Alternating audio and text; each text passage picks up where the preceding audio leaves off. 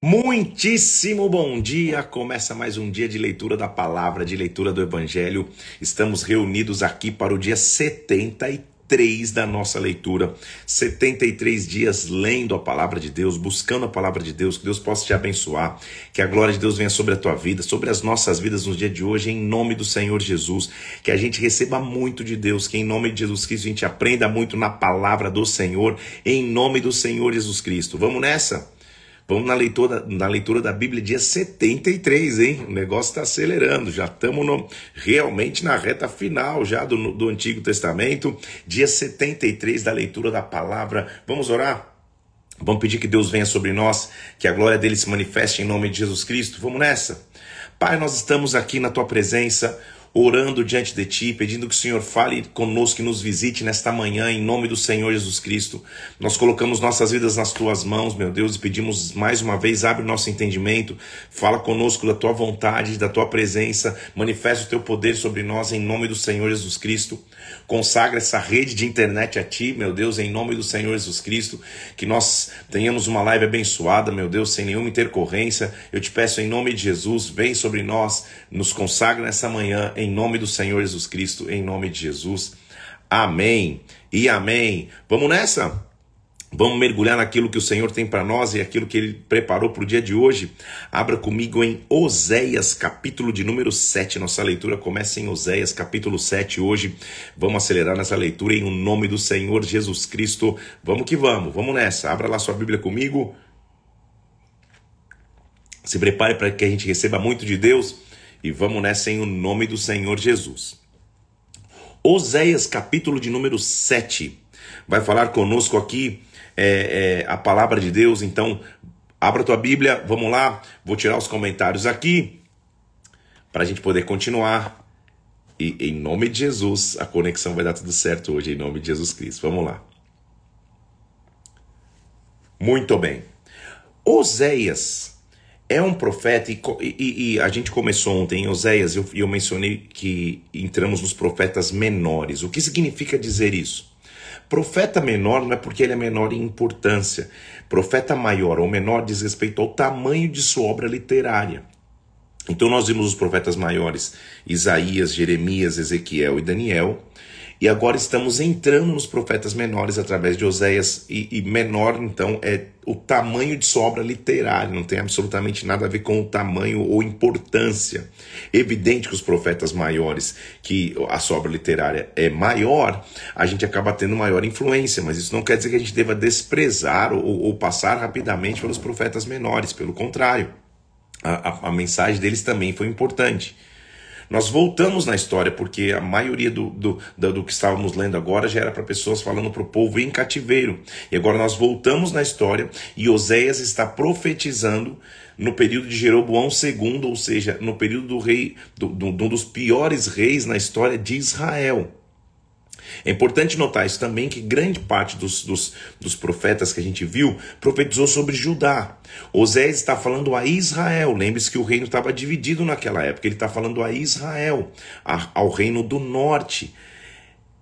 Não só é importante ver como ele fala uma nação, a, a Israel, como é importante ver a primeira parte do livro que nós já vimos, que Deus dá a ele uma direção clara e específica, ele se casa com uma mulher de prostituições. Não havia mais literalidade em sua mensagem do que ele mesmo ser a mensagem. Ele se casa com uma mulher de prostituições, dá essa mulher uma família, dá essa mulher uma chance de, de, de nova história, nova vida, e, e, e, fica claro que depois de seu casamento e seus três filhos, ela volta às suas prostituições. E nós vimos ontem o Zé falando: Poxa, eu, eu, eu te dei tudo, te dei, te, te, dei, te dei o lar, te dei o dinheiro, te dei o sustento para vocês se prostituírem em Baal. Então o cenário é de um Israel distante de Deus, um Deus que sempre foi fiel a eles. Por isso ele vai agora no segundo no, na segunda parte de seu livro que nós vamos iniciar, iniciar e terminar, vamos ver hoje toda a história de Oséias. É, ele vai mostrar qual é a iniquidade de reis e príncipes, qual é o castigo que vai chegar sobre a nação. Então vamos começar lá o capítulo 7. Ele diz assim, ó, quando me disponho, Deus está dizendo a, a, a a Israel: Quando eu me disponho a mudar a sorte do meu povo e sarar Israel, se descobre a iniquidade de Efraim, a maldade de Samaria. Está falando de, de regiões de Israel, então. Porque praticam falsidade, por dentro há ladrões, por fora rouba a horda de salteadores. Não dizem no seu coração que eu me lembro da sua maldade. Agora, pois, os seus próprios feitos o cercam, acham-se diante da minha face. Deus enxerga tudo. Ou seja, o que ele está dizendo? Quando eu quero, quando eu quero é, mudar a sorte, quando eu quero trazer bênção sobre o meu povo, eu olho e eu acho iniquidade. E quando ele acha iniquidade, não há como. Deus é um justo juiz. Não, não, não há como ele abençoar aquilo que, que, que há imoralidade escondida. Todos, versículo 4, são adúlteros, semelhantes ao forno aceso pelo padeiro que somente cessa de atiçar o fogo desde que sovou a massa até que seja levedada. Ou seja, ele faz uma analogia para que o povo lembre. Lembra quando você acende um, um fogo, ele está dizendo para o povo para fazer um pão? O fogo vai continuar aceso até a massa estar tá pronta. Então, quando eu olho, o fogo ainda está aceso. No dia da festa do nosso rei, Versículo 5: Os príncipes se tornaram doentes com o excitamento do vinho, a embriaguez, então, todos eles são quentes como um forno. Efraim se mistura com os povos. A soberba, versículo 10, a soberba de Israel abundantemente o acusa. Todavia não voltam para o Senhor seu Deus, nem buscam em tudo isto. Ou seja, eles estão soberbos, já a gente aprendeu muito aqui que a soberba é o princípio de cair. Eles estão soberbos e na sua soberba eles não se voltam a Deus. Efraim, versículo 11, é como uma pomba enganada, ou seja, ela voa para qualquer lugar, qualquer ventinho a leva chamam o Egito, vão para a Síria, ou seja, ele está falando de, de, de, questões históricas, de como Israel voltou a confiar no Egito, ou até chegou a pensar que a Síria seria sua resposta, sendo que a Síria se tornou seu opressor, a Síria se tornou seu opressor e, e a Síria o levou para o cativeiro. Olha o versículo 14: Não clamam a mim de coração, mas dão uivos nas suas camas, para o trigo e para o vinho se ajuntam, mas contra mim se rebelam. Ou seja, é o cenário que Israel estava vivendo, distante completamente de Deus, não vivendo Deus mais no seu coração. É inevitável, então, capítulo 8. Toca a trombeta, ele vem como águia contra a casa de Israel, porque transgrediram a minha aliança se rebelaram contra a minha lei. Esse que ele vem como águia é a Assíria, que iria levar Israel cativo. Então a Assíria vem como águia.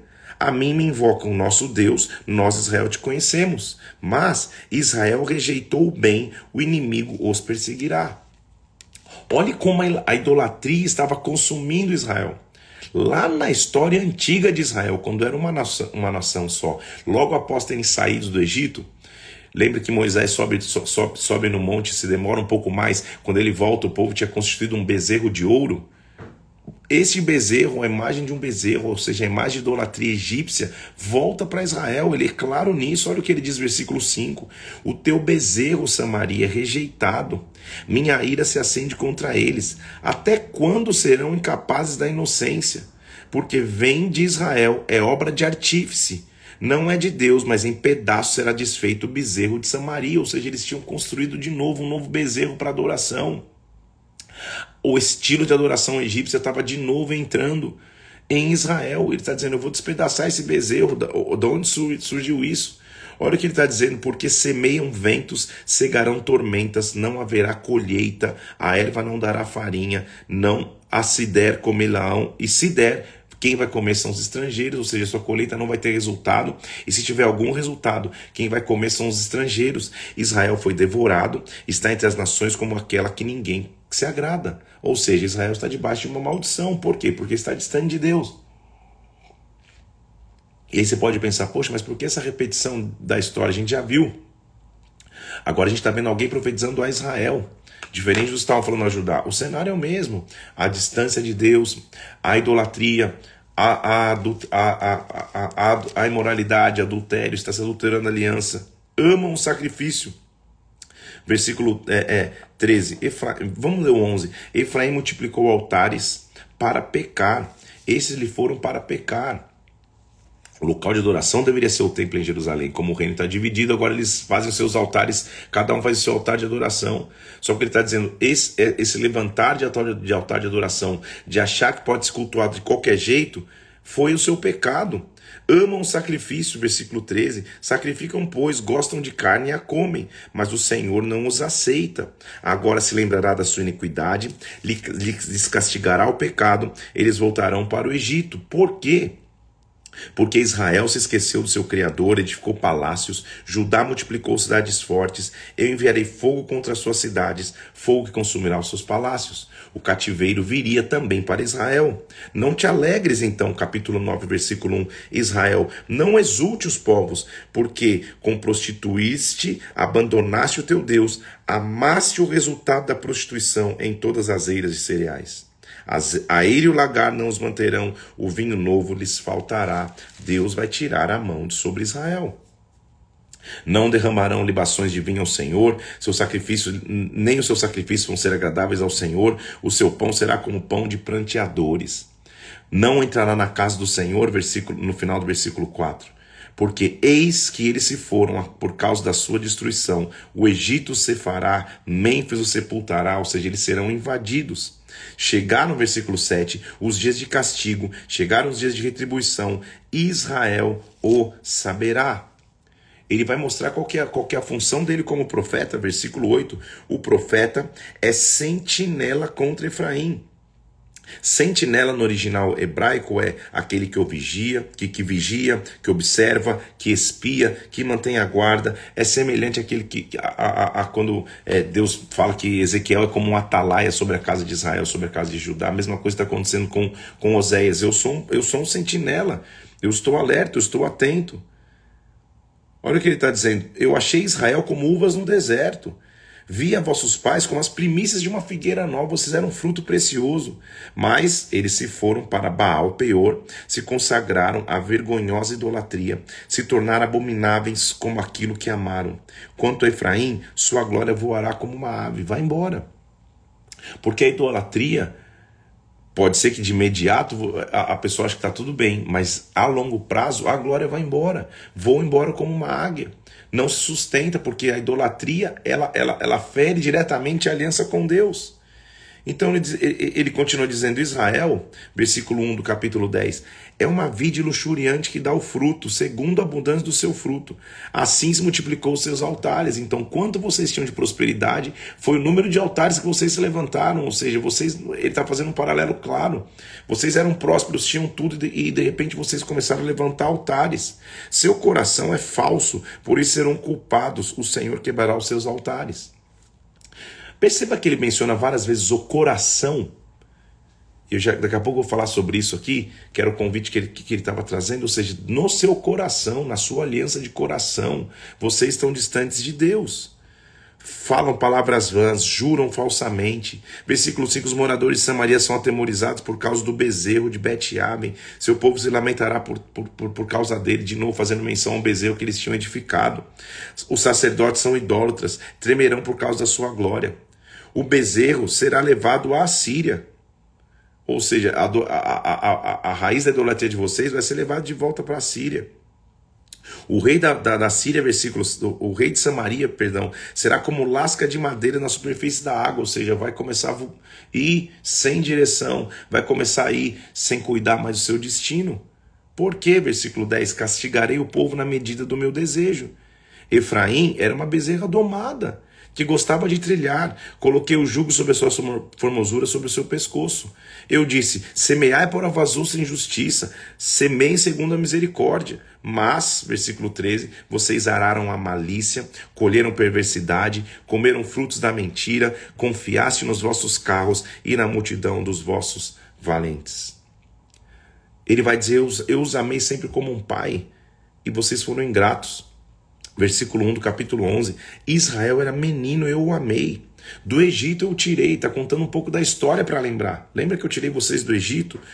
Quanto mais eu os chamava, tanto mais se iam da minha presença. Sacrificavam balaíns, queimavam incenso, tinham imagens de escultura. Todavia, eu os ensinei a andar a Efraim. Peguei nos meus braços, mas vocês não perceberam que eu os curava. Olha que triste é ver um Deus que está buscando os seus filhos e os seus filhos estão o rejeitando. Então a espada cairá sobre as suas cidades, versículo 6. Porque o meu povo é inclinado a desviar-se de mim. Como que eu poderia te desprezar, Efraim? Como que eu te entregaria, ó Israel? Versículo 11. O meu coração está comovido dentro de mim. Minhas compaixões a uma se acendem. Você acha que eu estou feliz com o cativeiro que vocês vão ter que viver? É isso que ele está dizendo. Eu os amo, mas vocês estão desprezando a aliança que vocês têm comigo. Então não executarei o furor da minha ira, não vou destruir Efraim, porque eu sou Deus. Versículo 9: E não homem, santo no meio de ti, não voltarei em ira. Vocês vão andar após o Senhor, ele bramará como um leão, tremendo virão como passarinhos os do Egito. Efraim me cercou por mentiras, e a casa de Israel com engano. Judá ainda domina com Deus e é fiel com o santo. O cenário de Israel tá, tá, tá, tá terrível. Judá eu estou tratando com eles lá, mas Israel tá terrível. Eu sei que vocês estão distante de mim. Agora, Jacó tem que ser um modelo para o povo de Israel. Ele, tá, ele, ele vai mencionar isso no capítulo 12. Efraim apacenta o vento. O que é apacentar o vento? Está correndo atrás de coisas que não vale a pena. Isso é essa a expressão dele. Persegue o vento todo dia. Multiplica mentiras. Faz destruição e faz aliança com a Síria e azeite se leva ao Egito. Vocês estão buscando mais é, é, guarida em, na Síria, no Egito, do que no próprio Deus. O Senhor também com Judá tem contenda. Vai castigar Jacó segundo seu proceder. Eu estou julgando as duas nações. No ventre pegou do calcanhar do seu irmão, no vigor da sua idade lutou com Deus. Ele está contando a história de Jacó. Lembra que Jacó pegou o calcanhar do seu irmão, lutou com um anjo e prevaleceu? O Senhor Deus dos exércitos mudou o seu nome? Por quê? Porque se Jacó teve solução que era considerado como enganador, versículo 6, converte-te a teu Deus, guarda o amor e o juízo no teu Deus espera sempre. Contudo, você diz: Eu tenho me enriquecido, adquirido muitos bens. Você tem, tem, tem confiado na sua soberba. Mas eu sou o Senhor teu Deus desde a terra do Egito. Te farei habitar em tendas como nos dias das festas. Eu vou te restaurar. Jacó fugiu da, para a terra da Síria. Israel serviu por uma mulher, por ela guardou o gado. Ele está contando a história. O Senhor, por meio de um profeta, fez Israel subir do Egito. Por um profeta, ele a tem guardado. Ou seja, Deus sempre foi conosco. Eu sempre cuidei eh, eh, de, de, de vocês, Israel, o que ele está tentando mostrar. Mas, versículo 13: agora, capítulo 2: pecam mais e mais. Da sua prata fazem imagens de fundição, ídolos, segundo o seu conceito, obras de artífices. Homens até beijam bezerros. Olha como, de novo, a, a referência à idolatria que estava acontecendo. Por isso, serão como nuvem da manhã como orvalho que passa, como palha que se lança, como fumaça que vai embora de uma janela. Eu sou o Senhor, desde a terra do Egito, não conhecerás outro Deus além de mim, porque não há Salvador senão eu. Esse cativeiro vai servir, ele está dizendo, para limpar a idolatria de vocês, eu sou o único Deus. Eu te conheci no deserto, uma terra muito seca. Porém, quando você entrou em fartura, versículo 6, se ensoberbeceu o coração e se esqueceu de mim. A ti a tua ruína, Israel, versículo 9, vem de ti. De mim o socorro. Olha que, olha que frase linda, gente. A ruína vocês estão causando, mas eu vou trazer o socorro. Dores de parturiente lhe virão. Versículo 13, porque é filho insensato, porque é tempo e não sai a luz de abrir a madre. Já seria tempo de vocês terem se arrependido e não se arrependeram. Eu os remirei do poder do inferno, os resgatarei da morte. Onde estão a morte as tuas pragas? Onde está, inferno, a tua destruição? Meus olhos não veem em mim arrependimento algum. Deus vai dar a chance de Israel se arrepender. Deus vai dar chance de Israel se, se transformar. O foco é Deus. Nós, eu vou falar sobre isso hoje aqui. Volta, ó Israel, versículo 1 do capítulo 14, para o Senhor teu Deus, porque pelos teus pecados está caído. Tende convosco palavras de arrependimento e convertei-vos ao Senhor e dizei-lhe: Perdoa a tua iniquidade, aceita o que é bom, em vez de novilhos sacrifícios de lábios. A Síria não pode te salvar, não iremos montados em cavalos, mas tu és o nosso Deus. Por ti, ó órfão, alcançará a minha misericórdia. Curarei, versículo 4, a sua infidelidade eu de mim mesmo mesmo, eu de mim mesmo os amarei, porque a minha ira se apartou deles. Serei para Israel como orvalho, ele florescerá como um lírio, lançará suas raízes como o cedro do Líbano, vai estender de novo seus ramos, o seu esplendor, a sua fragrância. Quem é sábio, versículo 9, entenda estas coisas. Quem é prudente a saiba, porque os caminhos do Senhor são retos e os justos andarão neles, mas os transgressores nele cairão. Todo profeta tem uma palavra de esperança. Agora, é importante entendermos aqui um princípio que, que, que, que, que permeia a nossa vida até hoje e que é a marca da, da, da, da, da, da, da raiz da história dos profetas. Há uma diferença entre remorso e arrependimento. Quando você está distante de Deus, cai, vive uma culpa, ou você entra no remorso ou você entra no arrependimento. Qual a diferença, pastor? Remorso é ficar remoendo a sua queda, a sua iniquidade, a sua ferida em amargura e no remorso o foco é você. Poxa, o que, que eu vou perder? O que, que aconteceu comigo? Vou perder meus bens, vou perder meu ministério, vou perder minha família, vou perder é, é, é, a honra que eu construí, vou perder o meu nome. O remorso, o foco é você. Arrependimento, o foco é Deus. O quanto eu feri Deus, o quanto eu feri aliança com Deus, o quanto eu feri o coração de Deus. Senhor, me perdoa, não quero ferir a aliança que eu tenho contigo, eu me arrependo, eu mudo de atitude, eu mudo, independente do que for, eu mudo para que nunca mais eu caia nisso. Muitas pessoas erram porque vivem de remorso, ou seja, poxa, é, esse erro que eu cometi, não vou contar a ninguém, vou me resolver aqui sozinho, porque senão tenho muito a perder. Isso é remorso. Isso não é real arrependimento. Arrependimento, o foco é Deus. Custe o que tiver que custar, envolva o que tiver que envolver, eu vou estar correto diante de Deus. Os profetas estão chamando o povo ao arrependimento e não ao remorso. Terminada a obra de Oséias, nós vamos entrar na obra de Joel. Eu vou abrir os comentários aqui só para que você comente comigo se está indo tudo bem aí na, na conexão, se está travando, não está, se está tudo bem. Me dá um oi aqui, só me dá um ok para eu poder cortar de novo os comentários. Tá indo tudo bem? Tá fluindo hoje? Me diga sim ou não. Só escreve, tá fluindo. Tá normal, tá indo bem aí? Todo mundo tá escrevendo amém, ninguém tá falando que tá travando. Então nós estamos nós estamos prosseguindo. Tá tudo bem? Obrigado, galera que avisou aí. Ótimo. Então tá indo bem. Deus é por nós. Quem será contra nós? Nós vamos continuar então. Segundo o profeta que nós vamos ler hoje, vamos ler toda a sua obra hoje, porque profetas menores as obras são menores. Vamos para o livro de Joel. O conceito de Joel é o grande e temeroso dia do Senhor. O dia do Senhor é um dia que Deus vem para julgar. Muitas vezes, no dia que ele vem para julgar, ele vem para estabelecer seu juízo, né? Então, é, é, é, aquele que não tem aliança com Deus perde, aquele que não tem aliança com Deus sofre perdas.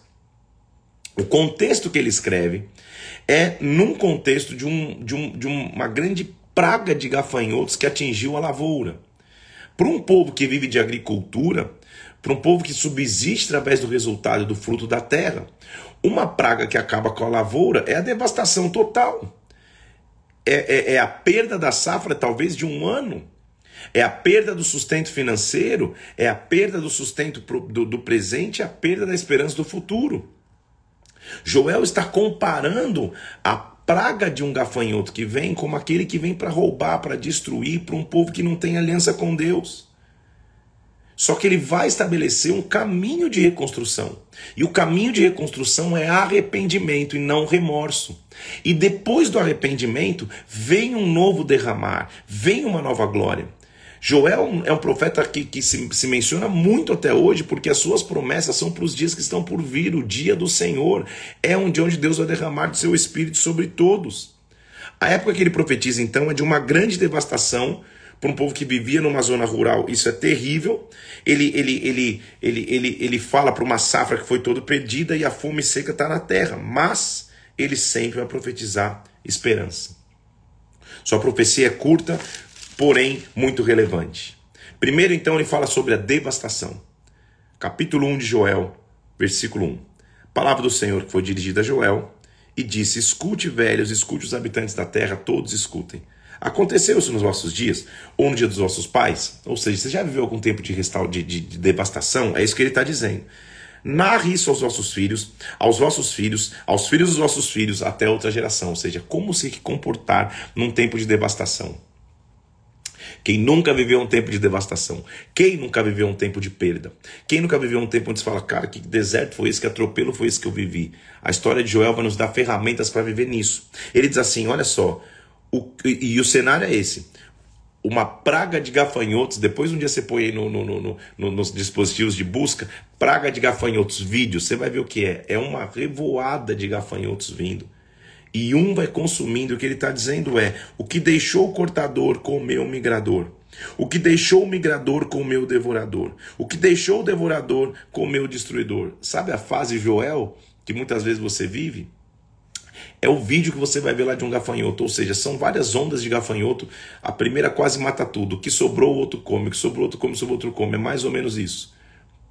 É, é, é, é, se você é pai de adolescente, quando você convida os, os amigos dos teus filhos adolescentes para ir na tua casa.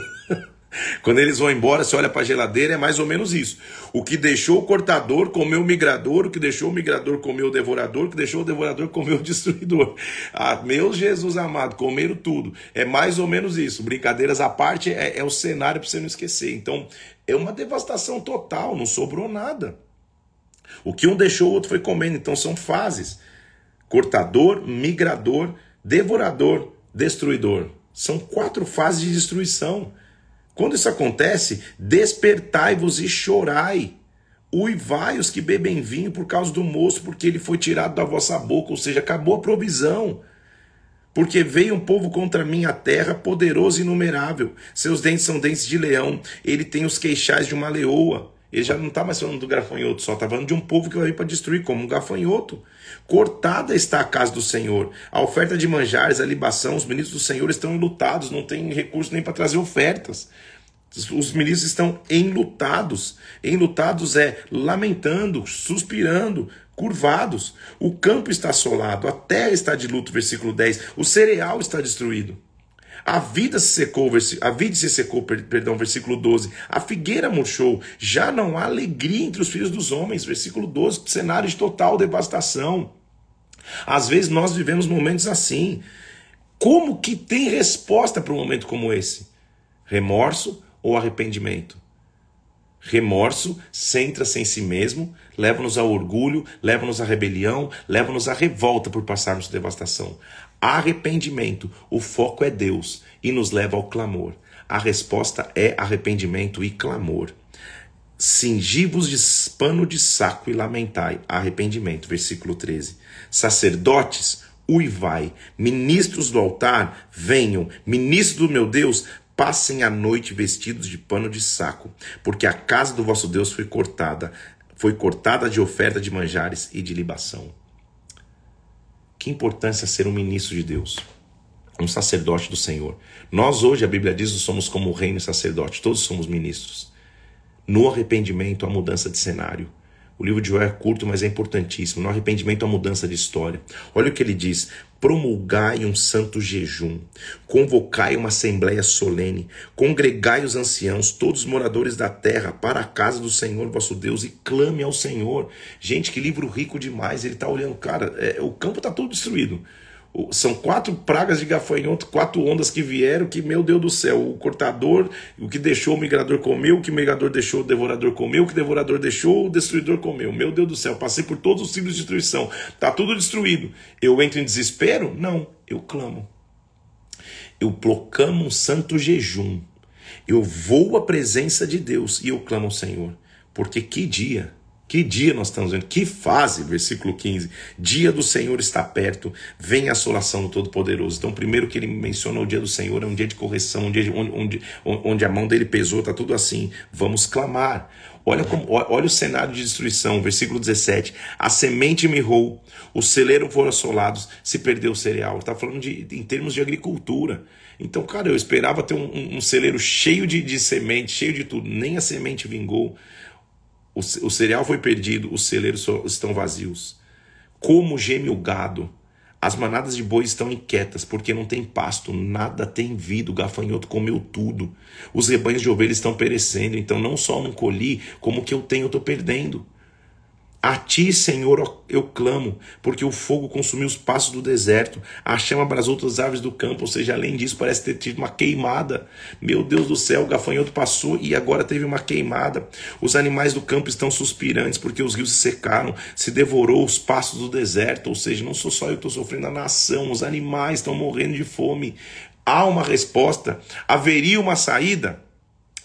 Toque a trombeta em Sião dá voz de rebate, ou seja, toca, faz o toque de união, de unir, de ajuntamento. Reúnam-se no meu santo monte, perturbe os moradores da terra, porque o dia do Senhor vem, está próximo. É um dia difícil, de escuridade, trevas, nuvens, negridão. À frente dele vai um fogo devorador, ou seja, já não é mais só um gafanhoto, tem um fogo que vem devorando tudo. Então é uma praga de gafanhotos associada a uma queimada. Pense na destruição, por mais difícil que seja a fase que possa estar atravessando, será que é uma fase assim que o campo está todo que tá, tá, tá, tá, tá todo consumido de gafanhoto e agora tem uma queimada que, que termina de, de, de, de piorar o resto?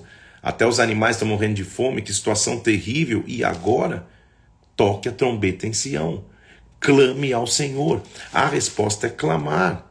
O fogo vem, e nesse fogo a aparência do fogo é como de cavalos, de cavaleiros que correm, o fogo vem consumindo tudo, vem estrondeando como carros, vem saltando em cima dos montes. Diante dele temem os povos, todos os rostos empalidecem. Então ele está associando o julgamento de Deus a gafanhotos, é um fogo que vem para consumir tudo.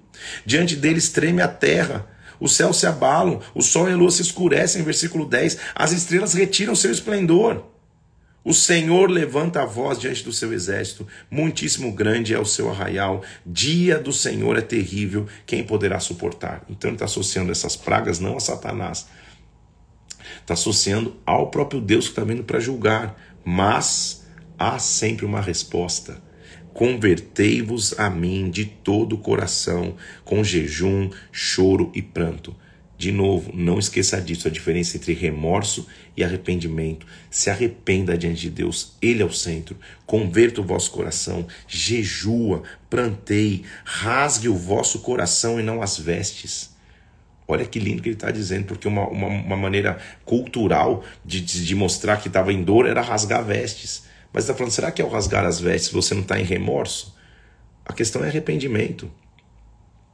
Então, nem toda lágrima significa arrependimento. Muitas lágrimas talvez são remorso. Você está chorando mais porque você perdeu, ou está chorando porque você se arrependeu e, e por ter ferido o coração de Deus? Há pessoas que estão mais preocupadas, poxa, e agora? Caí, pequei, que vergonha, as pessoas vão ver que eu vou, vou estar tá fora do meu ministério por um tempo. Ah, o que, que vai ser de mim, do ministério que eu construí? Isso é remorso, isso não é arrependimento. Ah, o que, vai ser da minha, da, da minha casa, da minha família? O que, vão pensar de mim? Isso é remorso, não é arrependimento. Arrependimento é Senhor, minha boca está no pó, não quero nem saber o que estão pensando de mim. Eu feri ao meu Deus, eu feri a aliança que eu tenho contigo. Eu tô com, eu tô com um pano de saco, tô coberto de cinzas. Quando eu faço isso, eu rasgo o meu coração. E se eu rasgo o meu coração e me converto ao Senhor, versículo 13, ele é misericordioso e compassivo, tardio em irar-se, grande em benignidade, ele se arrepende do mal.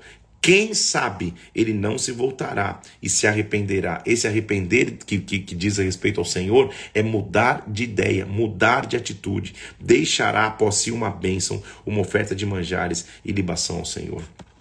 Não tem nada, gente. O campo está todo comido de gafanhoto. Está queimado. que o gafanhoto não comeu, o fogo queimou. Senhor, eu quero clamar a ti. Versículo 15 toque a trombeta em Sião, promulga um santo jejum, proclama uma assembléia solene, congrega o povo, santifica a congregação, ajunta anciãos, reúne, reúne os filhinhos e os que mamam, sai o noivo da sua recâmara, a noiva do seu aposento, ou seja, para tudo, para tudo para a gente buscar Deus. Quando tudo para, é uma chance de buscar o Senhor todo mundo, os anciãos, os mais velhos, as crianças, os que mamam, o noivo que estava se preparando para casar, para todos os planos, interrompe todos os planos. Vamos clamar ao Senhor. Não sei se você percebeu, mas a gente está saindo historicamente de um período onde em nossa geração nunca houve um momento onde tudo parou, como nos dois últimos anos que vivemos. Tudo parou. A força de trabalho parou, tudo parou durante um tempo. Você até ficou em casa sem poder sair. Essa é uma chance de exclamar ao Senhor. Como, versículo 17, chorem os sacerdotes, os ministros do Senhor, entre o pórtico e o altar, orem, poupa o teu povo, Senhor, não entregue a herança da vergonha para as nações, porque hão dizer onde está o seu Deus. Clamor traz resposta. Clamor traz mudança de cenário. Clame a Deus, não pare de clamar, não pare de buscar, não pare de adorar, não temas, ó terra, versículo 21. Regozija-te e alegra-te, porque o Senhor fez grandes coisas. Não temam animais do campo, tá tudo queimado no fogo. O gafanhoto comeu tudo, e o clamor está nos trazendo coragem. Não temas, porque os campos vão reverdecer, a árvore vai dar o seu fruto, a vigueira vai produzir o seu vigor. Alegrai-vos, filhos de Sião, versículo 23, porque o Senhor vos dará chuva. Fará descer como antes a chuva, temporã e a serôdia. Deus vai derramar chuva sobre uma terra seca, sedenta, consumida, devastada. Ele vai derramar chuva. Temporã e serôdia. Temporã é a chuva que prepara a terra para plantar. Serôdia é a, é a chuva que, que prepara a terra para a colheita ele vai umedecer a terra de novo, você vai conseguir plantar e você vai conseguir colher. As eiras vão se encher de trigo, o cenário é tudo consumido. Você entendeu o contexto? As eiras vão se encher de trigo, os lagares vão transbordar de vinho e óleo. E aí vem minha frase de hoje: restituirei os anos que foram consumidos. Eu quero profetizar sobre a tua vida hoje. Restituirei os anos que foram consumidos pelo migrador, destruidor, cortador, o meu grande exército que eu enviei contra vós. Vocês vão comer abundantemente. Gente, o cenário era de destruição, de tudo queimado no fogo. E ele está profetizando: vocês vão comer abundantemente. Vocês vão se fartar, vão louvar o nome do Senhor, que se ouve maravilhosamente convosco, e o meu povo jamais será envergonhado. Saberão saberão que eu sou Deus no meio de Israel, eu sou o Senhor. Restituição de bens materiais é o que ele está profetizando. Restituirei o que, os anos que foram consumidos. Mas não é só isso que eu vou restituir. Restituir o bem material, você não vai mais passar fome. Tudo que o inimigo roubou, você vai receber de volta. Agora vem o pacote bônus. E acontecerá que derramarei do meu espírito sobre toda a carne Vossos filhos e vossas filhas profetizarão, os velhos sonharão, os jovens terão visão. Então, todo mundo que se uniu, todo mundo vai ter papel. Filhos e filhas profetizando, continuidade, enxergando o futuro. Velhos voltando a sonhar, voltando a ter alegria na vida. E jovens tendo visões, estratégias e projetos. Até sobre os servos e servas derramaria o meu espírito. Todo mundo vai estar incluído. O espírito não vai ser exclusivismo, não vai ter exclusividade de ninguém, todo mundo. O sol se converterá em trevas, a lua em sangue, antes que venha o dia do Senhor. Mas todo aquele que invocar o nome do Senhor, versículo 32, será salvo, porque em Sião e em Jerusalém estarão os que forem salvos, como o Senhor prometeu. O Senhor vai ser um Deus de salvação. Ele vai então mostrando julgamentos que virão sobre as nações inimigas. Naqueles dias, naquele tempo, mudarei a sorte de Judá e Jerusalém, porque eles são o povo da minha herança povo da minha herança. Faz o seguinte: forge as vossas espadas, com a, é, é, versículo 10, forjar espadas das vossas relhas de arado e lanças. Pega o que era o que, o que era o que era arado, o que era o, o que era o que era é, é relha de, de, de, de arar a terra, transforma em lança, porque está vindo agora o tempo de conquistar. Se apressem, levantem as nações, versículo 12, para o vale de Josafá, porque ali eu estarei. Lance a foice, versículo 13, porque madura está a seara, Pise o lagar, porque está cheio, multidões estão no vale da decisão, porque o dia do Senhor chegou, está chegando a hora de colheita. O Senhor brama de Sião, se faz ouvir em Jerusalém, e há de ser que naquele dia os montes vão destilar, destilar mosto, os, os, os, os outeiros leite, os rios estão cheios de água, e haverá uma fonte que sairá da casa do Senhor.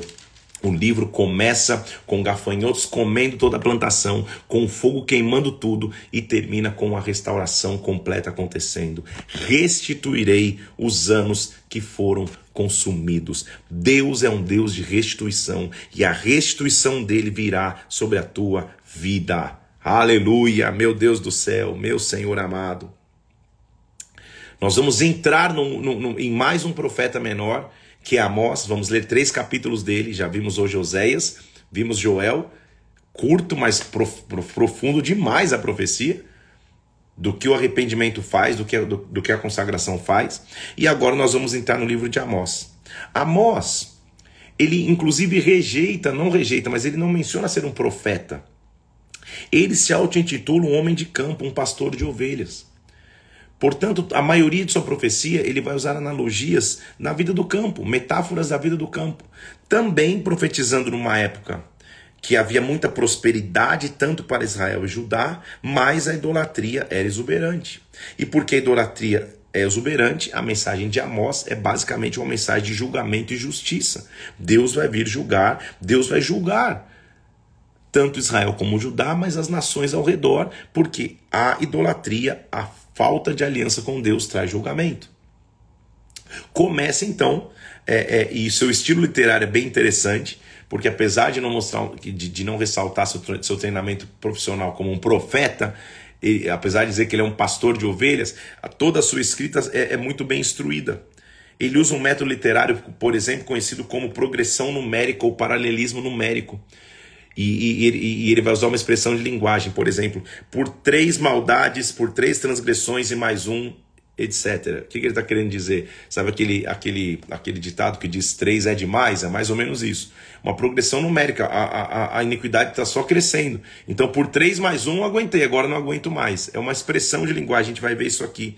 Muitas metáforas de vida no campo, como pastor de ovelhas e como alguém que cuidava de fazendas. Vamos nessa?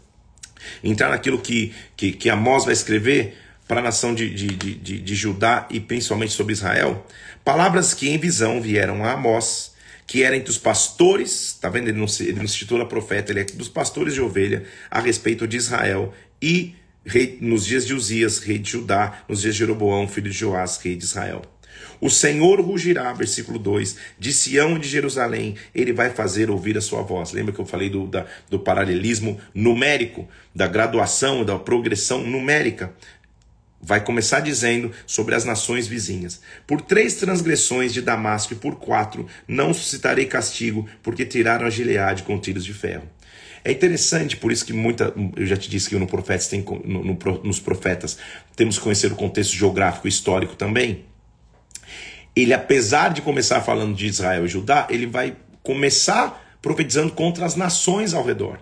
E se você for vendo no mapa as nações que ele está profetizando, ele está fazendo um círculo que vai deixar Israel no meio. Ou seja, deixa eu tratar as nações ao lado primeiro e agora depois eu vou me focar em Israel. A maioria dos profetas fazia o contrário, profetizava contra Israel e Judá e daqui a pouco começava a profetizar contra as nações. Ele está fazendo um círculo geográfico ao redor da, da, das nações, usando essa expressão de, de, de paralelismo numérico, ó, por 3 mais 4 aguentei, agora não aguento mais, para deixar Israel no centro. Então, primeiro ele começa falando sobre Damasco, sobre o povo da Síria, que vai ser levado ao cativeiro. Depois ele fala o morador de Asdod. Depois ele fala sobre Tiro.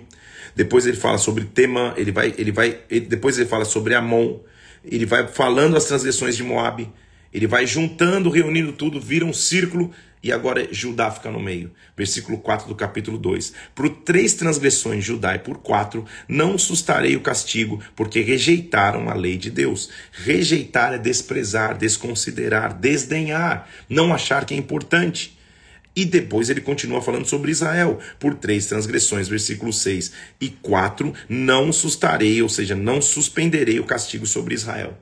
Então ele fez todo o círculo para mostrar que Israel e Judá estão no centro agora do julgamento de Deus. De nada, versículo 14, valerá a fuga ao ágil. O forte não poderá usar sua força, nem o valente vai poder salvar a sua vida. Quando o julgamento vier, não há como escapar. Versículo 1 do capítulo 3. Ouvi a palavra que o Senhor fala contra vocês, filhos de Israel, contra toda a família que ele fez subir da terra do Egito. Eu punirei as vossas iniquidades. Aí um versículo de Amós 3, 3 é muito importante, às vezes a gente usa até para ministrar casais, que é um princípio bíblico.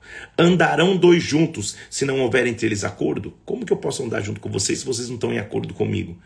A gente usa isso para princípios de casais também. Então, o que eu preciso dizer a vocês, e olha que frase importante, você talvez já tenha escutado isso, que a Amós, que, que Amós vai usar. Eu estou como um profeta tentando alertar vocês. O Senhor, versículo 7 do capítulo 3, certamente não fará Deus coisa alguma sem primeiro revelar os seus segredos aos seus servos, os profetas. O que eu estou dizendo é o que virá sobre vocês, o cativeiro vai vir. Ele está revelando aos profetas, de novo, padrão bíblico. Sempre que Deus vai fazer algo, ele vai revelar aos profetas. Então, por isso que a profecia, ou a palavra profética, ou viver em revelação é tão importante. Agora, é, é, vocês vão, vão, vão, Israel, versículo 10, não soube fazer o que é reto, em tesouro seus castelos, violência e devastação. Está pensando em si mesmo. Portanto, assim diz o Senhor: um inimigo cercará a tua terra, vai derrubar tua fortaleza, os teus castelos vão ser saqueados. Agora, como um pastor livra da boca do leão as duas pernas, um pedacinho da orelha, vão ser salvos os filhos de Israel. Lembra quando ele está dizendo como, como um pastor tentar livrar um pedacinho, lembra que ele faz analogias do campo? Salva pelo menos um pedacinho da ovelha, vocês vão ser salvos pelo menos um pedacinho. No dia em que eu punir Israel, as, portas, as pontas do altar serão cortadas e cairão por terra. Eu vou derrubar a casa de inverno, de verão. As grandes casas vão ser destruídas. Ninguém que é grande vai conseguir ficar imponente, porque Deus vai passar com o seu julgamento.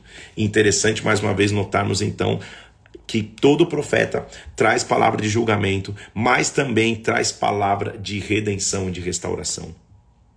Vimos três profetas hoje, né? Terminamos de ver a história de Oséias do julgamento que viria, vimos toda a história de, de, de Joel e agora estamos começando com Amós.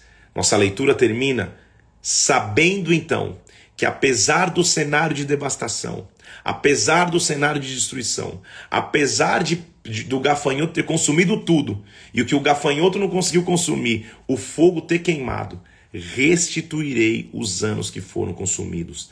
A chave está em não andar no remorso, a chave está em andar no arrependimento. Isso é uma análise que todo homem e mulher de Deus tem que fazer. Será que depois dos teus erros você fica remoendo e vivendo em remorso e amargura que te leva à revolta? Ou você vive no arrependimento que tem como foco Deus que te leva ao clamor? Clame, chore os ministros diante do altar, clame ao Senhor, quando clama, ele derrama chuva, temporã e serôdia. E quando a chuva vem, ele restitui os anos que foram consumidos. E depois da restituição, o que acontece? Vem um derramar do Espírito. Que esse poder de restituição venha sobre a tua vida.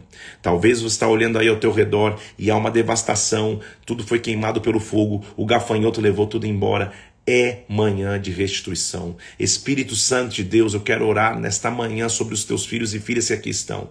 Senhor, estamos no dia 73 da leitura da palavra. Quantas coisas nós já vivemos na palavra, meu Deus. E que maravilha viver um Deus que é um Deus de redenção. Um Deus que é um Deus de reconstrução.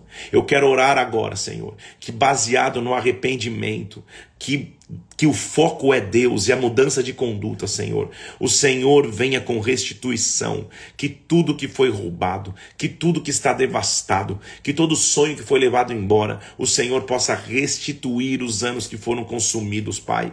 E meu Deus, que a restituição não seja só de coisas materiais, como o povo viveu, mas que a restituição principal seja o derramar do Espírito sobre toda a carne. Que os velhos que já não sonhavam mais voltem a sonhar, que os jovens que já não tinham mais esperança de futuro voltem a ter visões, meu Deus, e que sobre todo o espírito e que sobre toda a carne o espírito se derrame, Pai. Eu louvo a teu nome, eu abençoo os teus filhos e filhas nessa manhã e profetizo restituição em o nome do Senhor Jesus Cristo, em o nome do Senhor Jesus.